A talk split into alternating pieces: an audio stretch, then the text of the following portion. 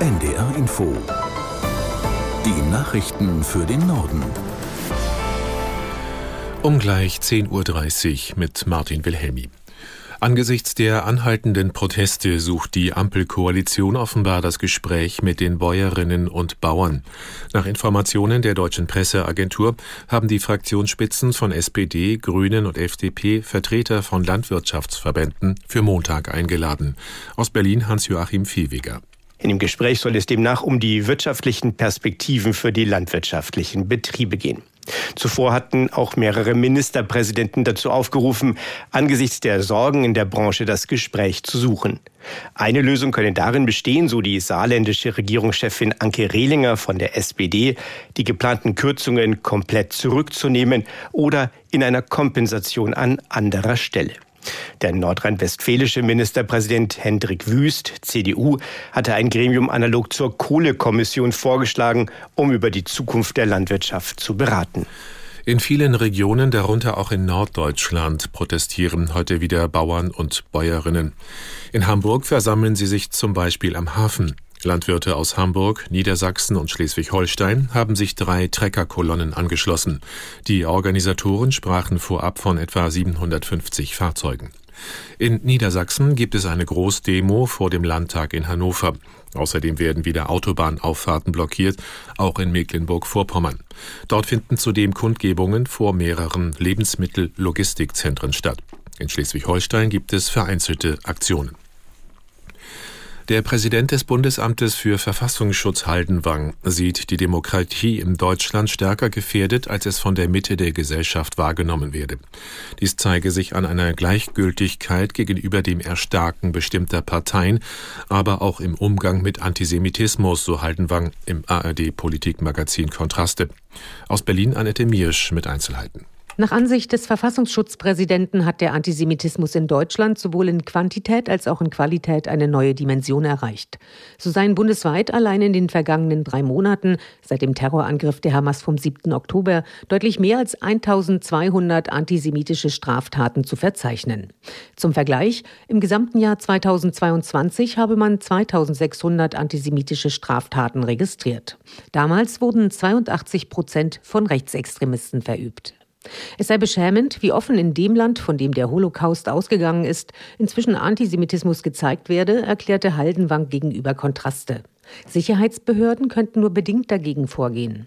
Er wünsche sich daher, dass die Mitte der Gesellschaft, die schweigende Mehrheit des Landes, klar Position gegen Extremismus in Deutschland beziehen würde, so der Verfassungsschutzpräsident.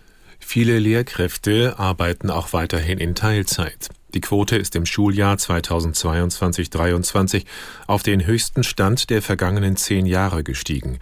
Das geht aus Daten des Statistischen Bundesamts hervor.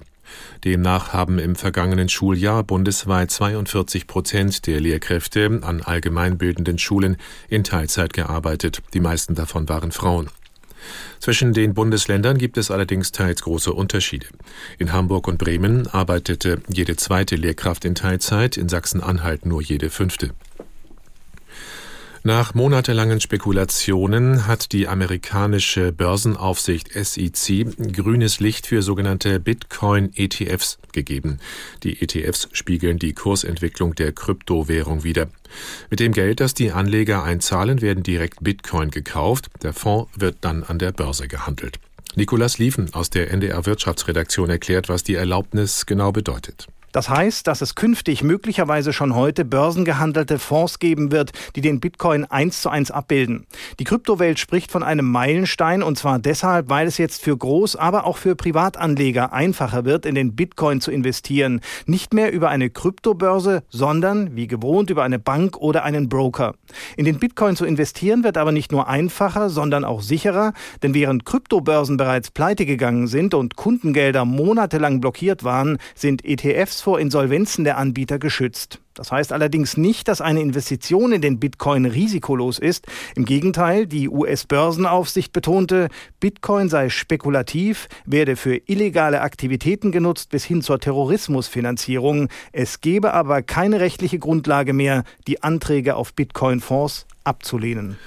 China erleichtert für Ausländer die Einreise. Unter anderem müssen Menschen, die ein Visum beantragen, weniger Dokumente einreichen. Aus Shanghai Eva Lambi-Schmidt.